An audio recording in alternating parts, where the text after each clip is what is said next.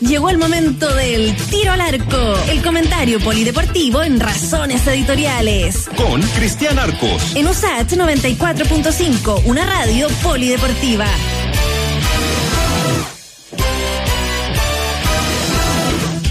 Saludamos a don Cristian Arcos. ¿Cómo está, Cristian? ¿Cómo le va, Freddy? ¿Cómo está? Último día de septiembre. ¿Quién lo diría? Eh? Tiene razón, ¿eh? Sí. Último día de septiembre, ya. ¿Quién lo diría? ¿Quién lo diría? Estamos acá todavía hablando de deportes en este último día de septiembre con novedades buenas y, y, de, y de las malas eh, y algunas que eh, tienen que ver con, con, lo que va a ocurrir en las próximas en las próximas semanas. Por ejemplo, eh, si quiere arrancamos con lo de la selección chilena para no arrancar tan amargos con Copa Libertadores. ¿no? Prefiero lo de la selección chilena que que en rigor todavía no es amargo porque todavía no jugamos. Esperamos que, Chile tenga una buena una buena actuación. Eh, hoy día jugó el, el Inter y jugaron de titular eh, tanto Alexis Sánchez como Arturo Vidal. Jugaron contra el Benevento, que es un equipo que viene recién ascendiendo, y para los que son noventeros, para los que somos noventeros, eh, nos dio un cosquillado en la guata cuando vimos al técnico del Benevento, porque era Filippo el Pipo Inzaghi, uno que vimos ah, jugar mil veces, que era estupendo goleador. Era argentino Aisayo, ¿no? No, no, no, era italiano, jugaba en el Milan. También jugó, ah, en más equipos, pero el Milan donde hizo su gran su gran carrera, eh, un jugador italiano goleador, pero de, fuste así, de esos goleadores antiguos que ah, que cuando metía un gol se lo celebraba como si fuera a caer el mundo, da lo mismo contra quien fuera, así esos estos delanteros más más bien eh, esforzados, así esto que, te, que dejaban la camiseta pero empapada en sudor más, que en, más que en capacidad más que en capacidad técnica y bueno Alexis hizo un partido brillante no, no anotó goles es cierto el equipo ganó 5-2 pero, pero el primer tiempo que hizo Alexis es de altísimo nivel. El segundo se fue agotando un poco, el partido ya estaba medio resuelto, pero el primer tiempo de Alexis fue sencillamente brillante. El equipo real. ¿Por qué, Cristian? ¿Qué es lo que hizo de, de, de Alexis del mejor, de los mejores tiempos? Sí, sí, sí. Eh, bueno, yo creo que estamos cerca de, de, un, de un Alexis, al menos encendido. Si, si juega como juega hoy día, eh, es un Alexis eh, un poquito más retrasado, fíjate, un poquito más de más, más parecido a un volante que a un más, más bien un gestador de jugadas que un finiquitador de jugadas. De, de los cinco goles, él mete dos pases gol y hay dos jugadas que las inicia él, que participa directamente en la génesis de, de, de la jugada. un poquito más alejado del área. Ahora, el problema pensando en Chile que lo que le falta a Chile son goleadores, más que gestadores de de, jugada, eh, eh, nos falta gente arriba. Eh, Vidal, eh, estábamos viendo la tele y nos agarramos en la cabeza cuando vimos a Vidal salir cojeando. Eh, el técnico Antonio Conte dijo que era más bien una sobrecarga muscular, pero él, decía que no era una lesión invalidante ni grave, igual le van a hacer estudios y todo, eh, pero yo creo que a, menos que aparezca ahí algo terrible, yo creo que Vidal va a estar en la nómina de, mañana, mañana se entrega la nómina de la selección chilena para los partidos del 8 y del día 13, donde eh, te cuento las ausencias eh, por lesión, no va a estar Bravo, ya lo sabemos, no va a estar... Eh, Eric Pulgar, que, que, el, que, el, tema del COVID lo agarró muy duro, eh, no, no ha logrado recuperarse bien de, de, esta, de esta situación. Eh, en las últimas horas se supo que no va a estar Guillermo Maripán, eh, el defensor que está en el Mónaco de Francia, eh, que es habitual en las nóminas de, de, rueda, de hecho jugó en la Copa América y lo hizo bastante bien.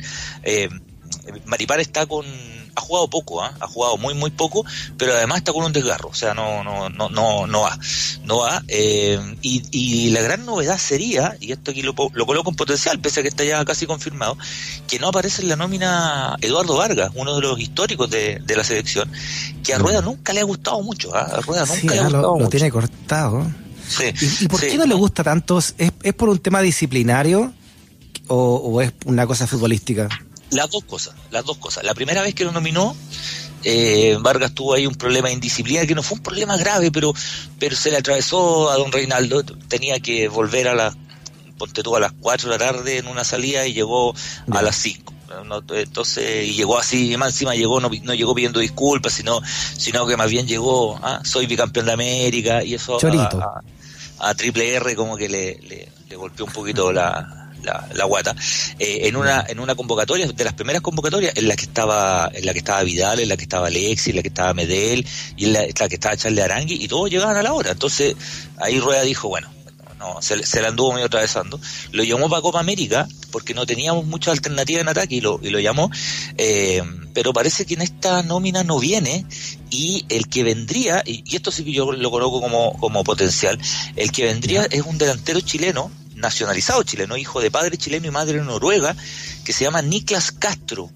Eh, yo tengo mis dudas, no, no, por Niklas Castro, esto lo que voy a decir ahora no tiene nada que ver contra el chiquillo, ¿ah? ojalá que el, chico venga y le emboque y sea un crack, pero, mm, pero, a ver, tampoco viene por, uno dice hijo de noruego, entonces medio grandote, no, no, salió al papá, digamos, metro setenta y tres de, estatura, eh, y él es el goleador del equipo que fue campeón de la primera vez de Noruega y que hoy está en primera división, pero que va último.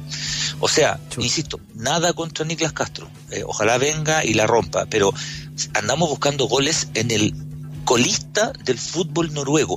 Algo pasa en mm. Chile que no que no tenemos un, un 9, un 9 eh, con las características que sean, ni grandote, ni pichanguero, ni chico, ni grande. Eh, en esas circunstancias yo es una opinión personal, en unas circunstancias de duda yo prefiero llamar a Eduardo Vargas, si, si, si no hay otro, Oiga, Cristian. Por último, tiene 40 goles en la selección, 39 goles en la selección. Hace rato que el fútbol chileno adolece de un, de un buen delantero, ¿no? Un goleador. Un 9, sí. estamos en esta discusión. Sí, sí, sí, porque, porque Alexis mete muchos goles, Vargas mete muchos goles, pero ninguno de los dos es un 9. Eh, Para hacer la distinción, porque alguien nos puede decir, pero ¿cómo si Vargas y Alexis han hecho un montón de goles? Seguro. Eh, pero estamos hablando del, del 9. Yo creo que el último, el último gran 9 que tuvo Chile es el Chupete Suazo. Yo creo que es el último 9-9. Y eso que el Chupete es un 9 que se enganchaba también, ¿no? Pero, pero en Sudamérica y en Chile nunca hemos tenido un 9. En Chile hemos tenido muy pocos 9 como grandotes, ¿no? Como, como Palermo, así como estos delanteros de, de, otro, de otros países. El 9 chileno es más bien un tipo que se engancha eh, o, es medio forzado, como el caso Zamorano. Ahí tenía ahí un 9 extraordinario.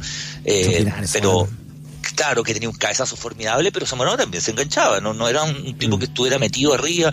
Nunca hemos tenido ese 9 palitroque, pero pero 9-9, así como, como Zamorano, como Chupete. Como el tanque Campos como el, bueno, ahí, ahí había un 9 dentro del área, el tanque campo, que Caselli también era 9, pero con otras características, era pichanguero, habilidoso, eh, terriblemente habilidoso, ¿no? Era como, era como el Kun Agüero para las nuevas generaciones que, que no, que no vieron jugar a Caselli. Eh, yo esto lo, hablé una vez con él, y de hecho él, mismo me dijo que, yo le pregunté a Caselli, Carlos, ¿hay, algún delantero en el mundo que, que, en Chile o en el mundo que tú digas, este se parece como yo jugaba, y él me nombraba al Kun Agüero, y en realidad se ah, parece, ¿no? Esto, esto de la gambeta, de salir por un lado, por otro, tirar un túnel, chiquitito, así como compacto. chiquitito, como que recibe la pelota de espalda y, cagaste, ¿no? Porque se va a dar vuelta y te la va a embocar, así. ¿no? Pero, ojo, ¿ah? ojo, yo no, no, quiero, no quiero ser chauvinista, pero yo creo que era mejor Casele que el Kun Agüero porque tenía más finta aún. Yo también creo, yo también creo y arriesgo de ser chauvinista. Yo, mira, en términos de talento, yo el delantero más talentoso que yo he visto en Chile. Probablemente no el mejor porque Alexis tiene un desarrollo físico mucho más potente y tiene más recursos, pero en términos de talento, de bueno para la pelota, yo no he visto un 9 como Caselli y no, no nombro a Salas porque creo que Salas no era 9, ¿no? Por eso no, no, no lo nombro y porque Salas tenía otras características. Eh, Salas era más que, más que un tipo terriblemente eh, pichanguero, encarador, Sala era como su apodo lo decía, un, matador, o sea, un tipo que le, dejaba y una y tenía que ir a buscarla, o sea, para mí Sala es el mejor delantero de la historia de Chile, es una opinión personal. Eh, te, dejaba y una ahí dando vuelta y, y, con la variedad de recursos que tenía Sala era fabulosa. No, entonces nos falta un Candonga Carreño. Un hoy, hoy día Candonga juega, pero, o sea, como Los mete a todos dentro del arco. No, Candonga los mete a todo dentro del arco, pelota, pierna, rival, defensa, árbitro, todo. No, Candonga era bravo, bravo. Para la generación, un delantero que venía mucho más de atrás, potente en lo físico, técnicamente bueno, eh, y bravo, pero bravo, o sea, a toda. No, a toda, a toda. Hoy día sería. Extraordinario, hay, muchos jugadores que Además se retiró, se retiró en su, en su estilo Candonga, ¿no? Como le correspondía a su, a su imagen, ¿no? A su legado.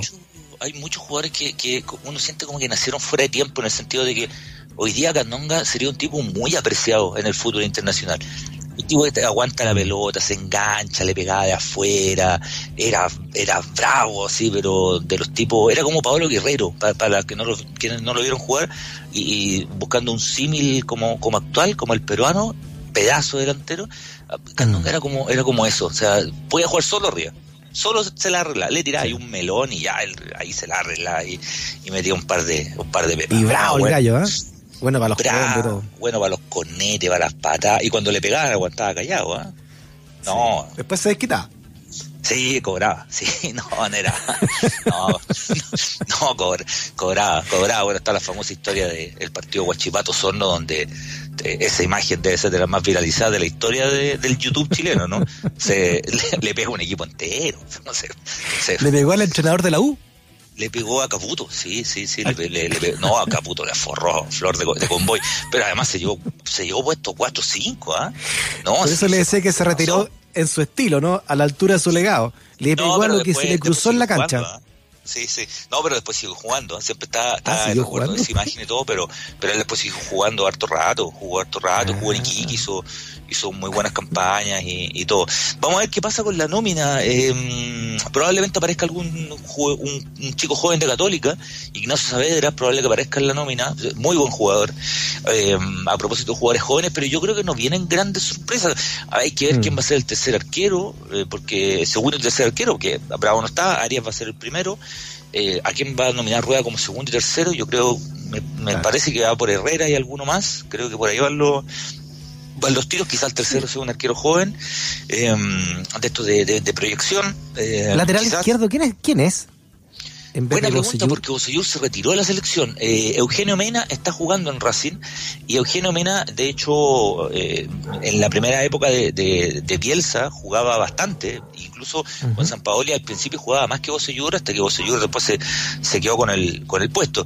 Me parece que puede ser Mena y por ahí puede que haya alguna, alguna convocatoria de otro jugador, pero más bien del medio, del medio local, pero pensando en, en la suplencia, ¿no? Yo creo que va por el lado de Mena. Y en una de esas nos sorprende porque Rueda lo que quería era, convocar a Bosellur.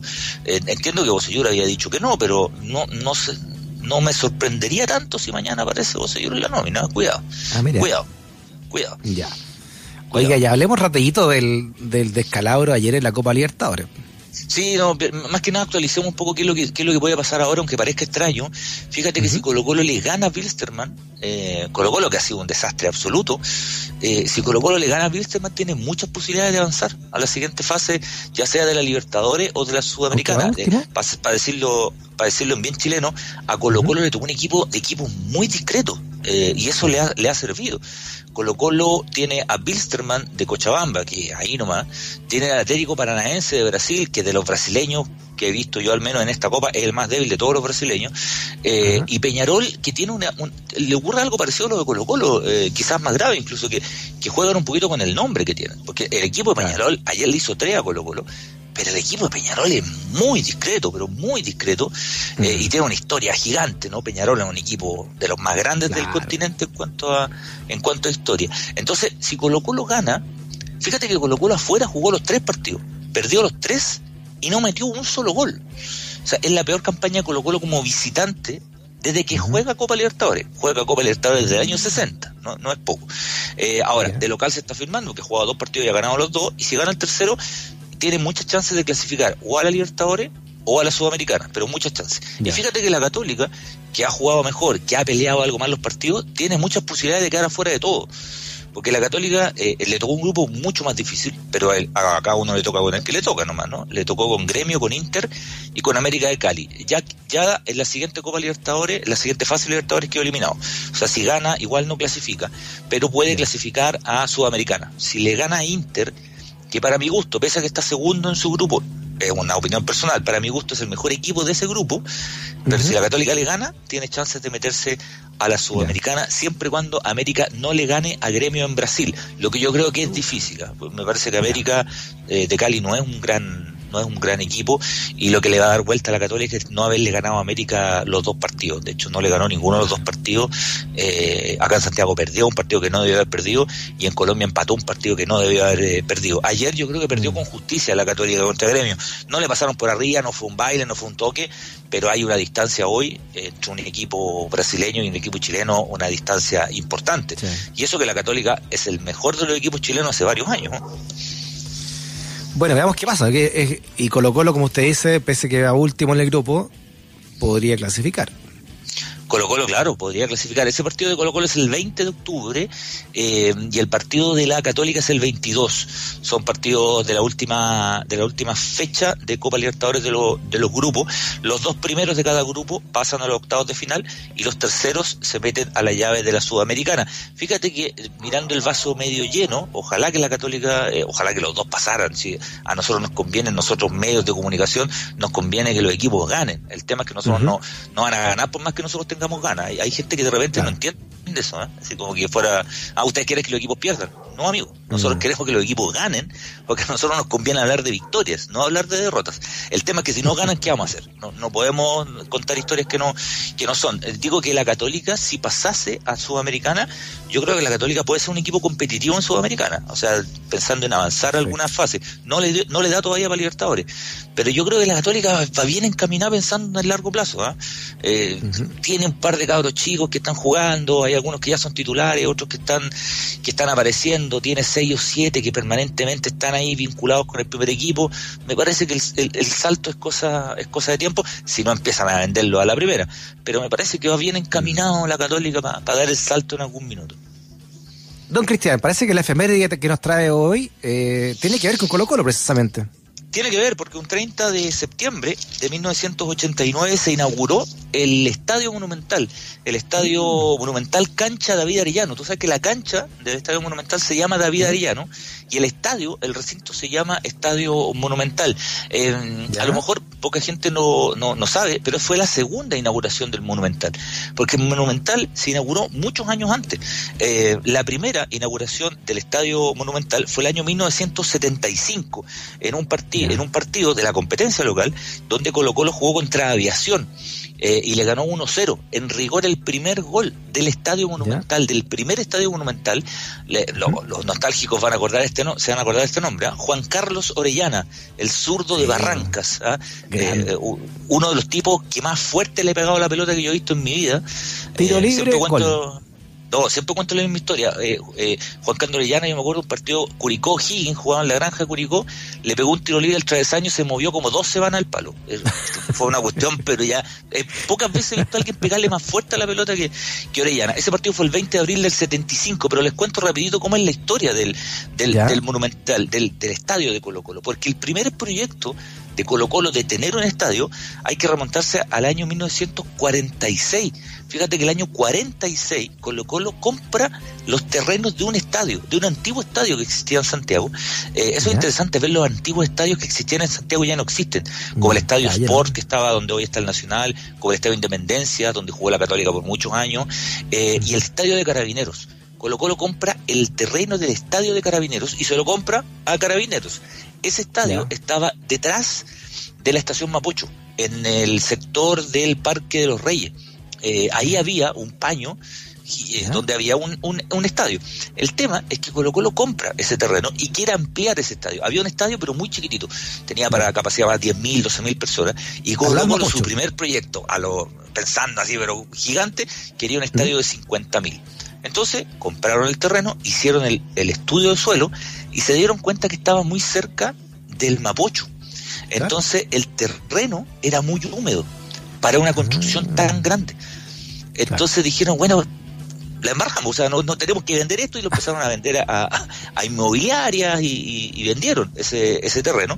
Y con ese dinero el año 1955, lo vendieron en el año 55, y el año 56 el presidente de Colo Colo de ese tiempo, que se llamaba Antonio Laván, compra las chacras que están en el sector de departamental, que es donde hoy está el Estadio Monumental, y que en ese tiempo no había nada, ¿ah? no, había nada. No en la afuera de Santiago era, era las afueras de Santiago y lo compra como peladero y como gran proyecto.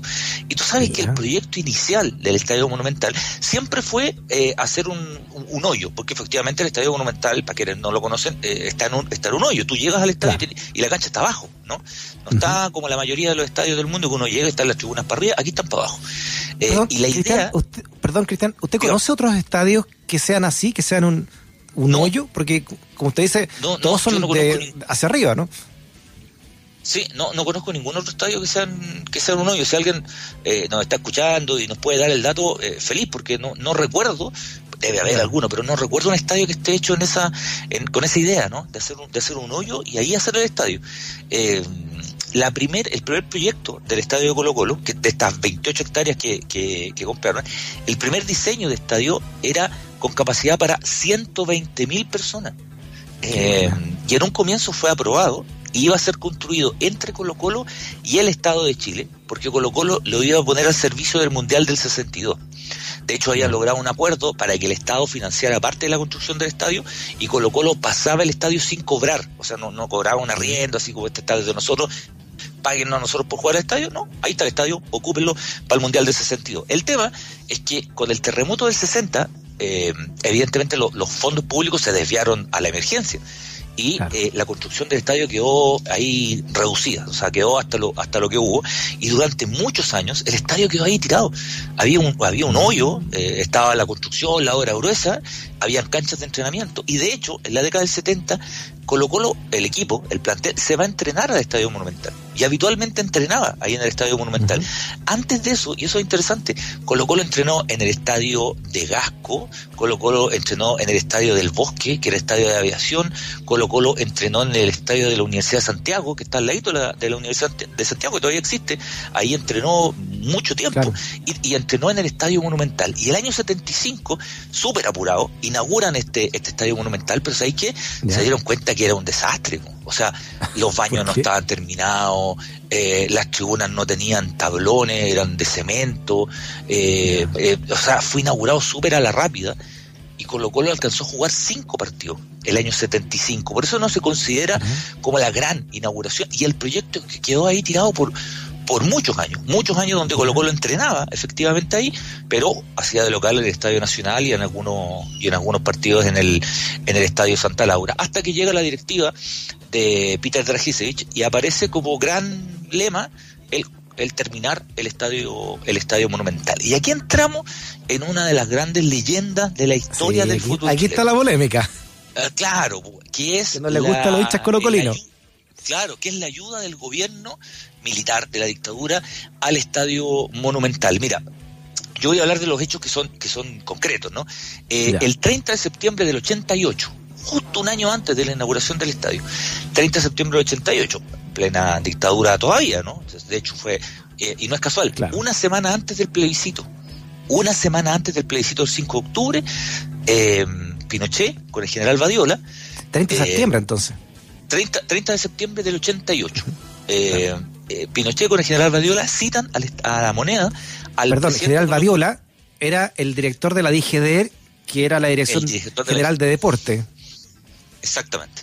Director de la DGDR que nunca quiso, nunca quiso eh, que el gobierno apoyara a Colo Colo en la construcción del estadio. Nunca quiso. Pero Pinochet sí quería. Entonces él llama y cita a la moneda a Peter Dragisevich y Eduardo Menichetti, presidente y vicepresidente de, de, Colo Colo. Y en aquel momento eh, Pinochet ofrece una cantidad de plata importante, 300 millones de pesos, eh, y ofrece esa plata para terminar el estadio monumental. Eh, tanto Dragisevich como Menichetti, ambos por separado, y en esta historia coinciden, pese a que ellos dos después se pelearon a muerte, pero, pero coinciden, es que ellos rechazaron la oferta. Ellos dijeron que no, no aceptaron ese dinero y se fueron diciéndole, ¿sabe qué? Muchas gracias, nosotros nos vamos. Pero al día siguiente salió de titular en la tercera de aquella época el, el, titular. Gobierno apoya con 300 millones de pesos a la finalización del Estadio Monumental. Había una movida política evidente del capitán general a una semana del, del, plebiscito, ¿no? Eh, el tema es que eh, viene el plebiscito, con el resultado que ya todos sabemos. Pero eh, disculpe que lo interrumpa, pero esto también va de la mano con que Pinochet es nombrado eh, socio honorario de Colo Colo. Eso fue, fue mucho antes. Fue nombrado en 1975 eh, socio honorario por eh, un presidente de Colo Colo. Colo Colo fue intervenido en la, en la dictadura, como ocurrió en muchas dictaduras con los equipos importantes. Colo Colo fue intervenido, entonces sacaron al directorio que había y pusieron varios directores y uno de ellos, Patricio Gildósola, nombra a Pinochet socio honorario de, de Colo Colo. Entonces, eh, bueno, pierde el plebiscito, eh, corre, corre solo y sale segundo, como ya, como el gran gato Gamboa tituló en el mejor titular de la historia del periodismo mundial. Eh, y, La plata nunca llegó, no llegó porque Colo Colo no la aceptó, pero siempre quedó la idea de que iban a ayudar a Colo Colo con el estadio, con el estadio monumental. Eh, ¿Qué es lo que ocurre? Además, Colo Colo vende a Hugo Eduardo Rubio al Boloña de Italia y con esa plata termina de construir lo que hoy es la zona de Rapanui, que es lo que está arriba del estadio monumental. Efectivamente, la parte de los asientos más acomodados, los que están eh, como especie de palcos arriba. Eh, mucho tiempo después, eh, bueno, siempre quedó esta idea, ¿no? Del estadio de Pinochet, el estadio de Pinochet, el estadio de Pinochet, que en rigor, como les digo, la plata nunca llegó. Muchos años después. Ya, pero está confirmado eso, porque después es fácil decir, sí. no, no, si no llegó la plata, no, quisimos la plata. Yo el dato, por lo menos la info que yo manejo es que la plata no llegó. Ahora, ¿qué es lo que sí ocurrió? Y esto, de hecho, lo comentó alguna vez eh, Pedro Sabat, ¿no? El exalcalde de Ñuñoa, eh, que fue dirigente de la U y que fue además alcalde de Ñuñoa en dictadura, ¿no? Eh, que él decía que muchos trabajadores del POG y del PEN en la época de la dictadura trabajaron en la construcción del estadio monumental. Y él decía que eh, esos trabajadores eran trabajadores del Estado que los habían enviado a eh, trabajar al estadio al estadio monumental y que eso venía esa plata venía del, gobierno para pagarle a esos trabajadores era parte del pago mano de obra la, la, mano de obra. Pero claro, pero este dinero que ofrece Pinochet nunca, nunca llega. Ahora, la sombra Pinochet con Colo Colo es un tema que todavía se consolida algo más, o más bien se complica para la gente de Colo Colo algo más, porque el año 94, cuando hubo elecciones precisamente entre Dragisevich y Medichetti, eh, Pinochet fue a votar a las elecciones fue a votar a las elecciones de, de Colo Colo. Dicen que fue la única vez que fue a votar a una elección de, entre personas naturales.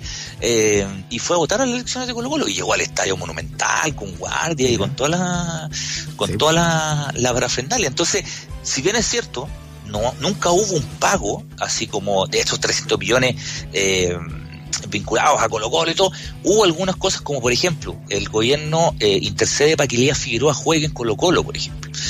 Eh, el gobierno transmitía a través de TVN un montón de partidos de, de, Colo Colo en la década del, de los 80. Oiga, pero yo eh, vi una vez en mi tierna, que puede haber sido adolescencia, ¿no? Eh, la, la Colotón en el TVN con, con Livingston y Carcuro para ah, la avenida de Caselli, ¿no?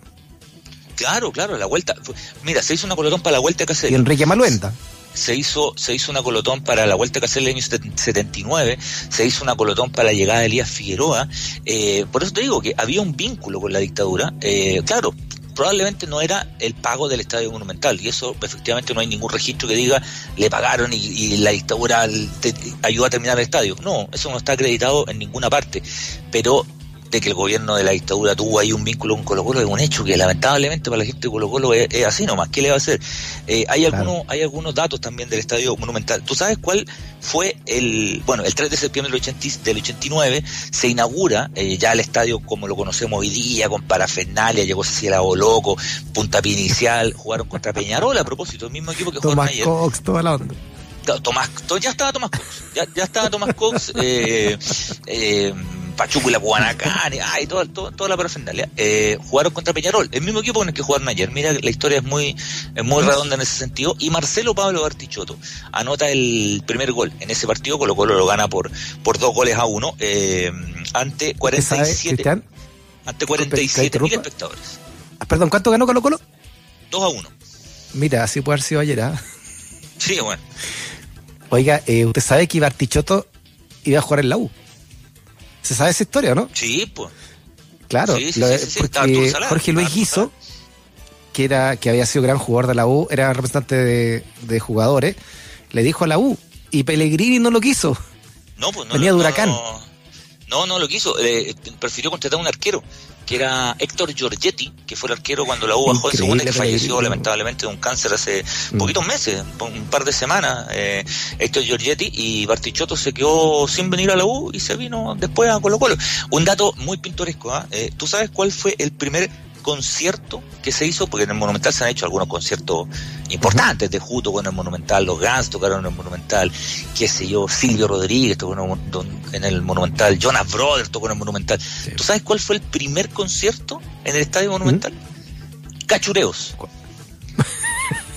Marcelo, Epidemia, Gato Juanito. no te puedo ¿ah? creer. El primer concierto del Estadio Monumental, tengo la fecha, 4 de octubre del año 97, Cachureos. Dicen que. Epidemia todavía Oye. está en el Estadio Monumental, claro, que ahora con otro, con otro corpóreo. Ahora, se llama pandemia. Un adelantado de Epidemia. Ya, oiga, tenemos a la jefa con ataque, con ataque epiléptico. Sí, Porque pero que cerremos acá. Que me perdone. Pero antes de eso, eh, quiero agradecer a un auditor, eh, eh, Cristian, Giovanni Román, dice que el de Copiapó también está en un hoyo. Ah, dice no que se inundó no incluso en la el aluvión. Buena, buena, buena, buena. No, no, bueno, no buena, no buena por el aluvión, pero buena por el dato. No, no conozco el. Luis, Valentí, el Luis Valenzuela de Morcilla de Copiapó, así que gracias por el dato. Don Cristian Arcos. Abrazo grande, ¿eh? que esté bien. Nos vemos. Chau, chau. Chao.